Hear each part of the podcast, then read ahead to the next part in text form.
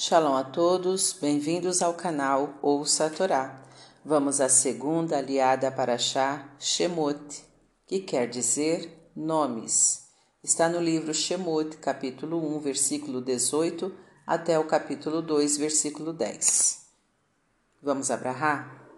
Baruch atah Adonai Eloheinu melech haolam, asher barabanu mikol hamim venatan lanoit torato, Baruch atah Adonai noten hatorá. Amém. E o Faraó chamou as parteiras e lhes perguntou por que deixavam os meninos sobreviver. Elas responderam: As mulheres hebreias não são como as egípcias, pois são sábias. Elas dão à luz antes que a parteira chegue. E Deus premiou as parteiras com descendência de reis e sacerdotes. E o povo aumentou e se frutificou fortificou, e o Faraó ordenou a todo o povo que jogasse ao Nilo os recém-nascidos do sexo masculino, deixando sobreviver as meninas. E um homem da tribo de Levi casou-se com uma mulher da mesma tribo e tiveram um filho. Eles viram que o menino era bom e resolveram escondê-lo em casa por três meses.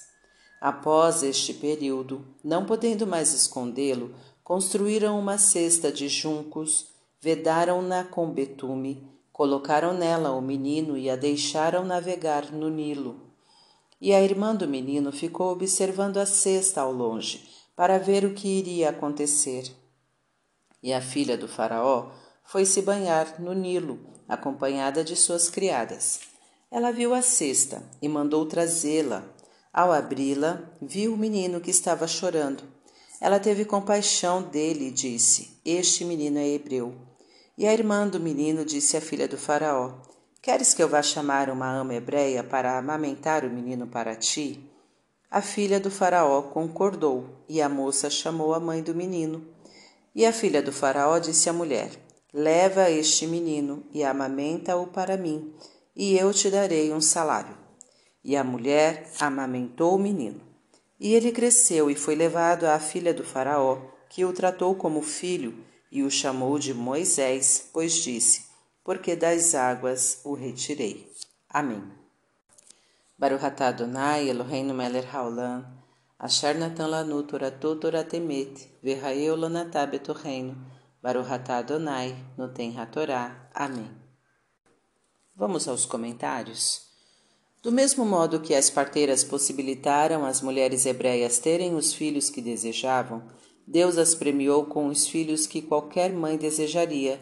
Deus recompensa com a mesma moeda.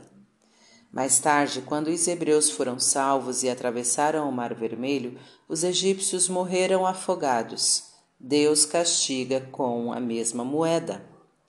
Os pais do menino foram até onde conseguiram a partir daí tiveram que deixar as coisas acontecerem exclusivamente por conta de Deus.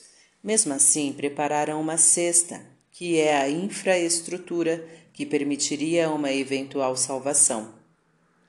Devemos saber que nosso poder é limitado e que, a partir de um certo ponto, somente Deus é quem pode agir.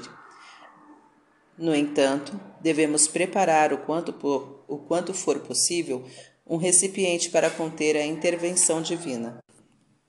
Graças ao acompanhamento da irmã, foi possível que a mãe do menino o amamentassem, diminuindo assim o sofrimento da separação.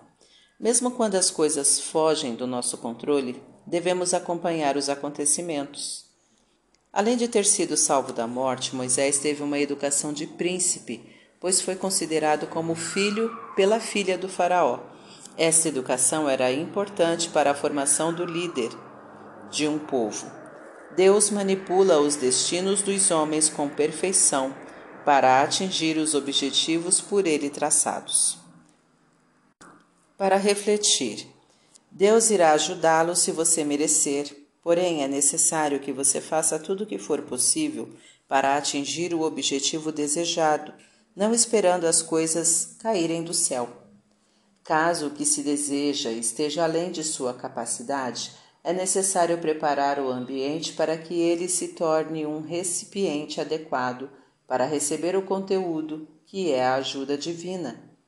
Mesmo quando as coisas fogem do seu controle, você deve acompanhar os acontecimentos.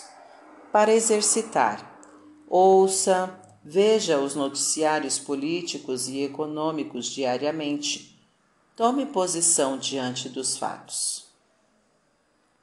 Tá gostando do conteúdo do canal? Então curta, comenta, compartilha. Se ainda não é inscrito, se inscreve, ativa o sininho e fica por dentro das novidades. Shalom a todos!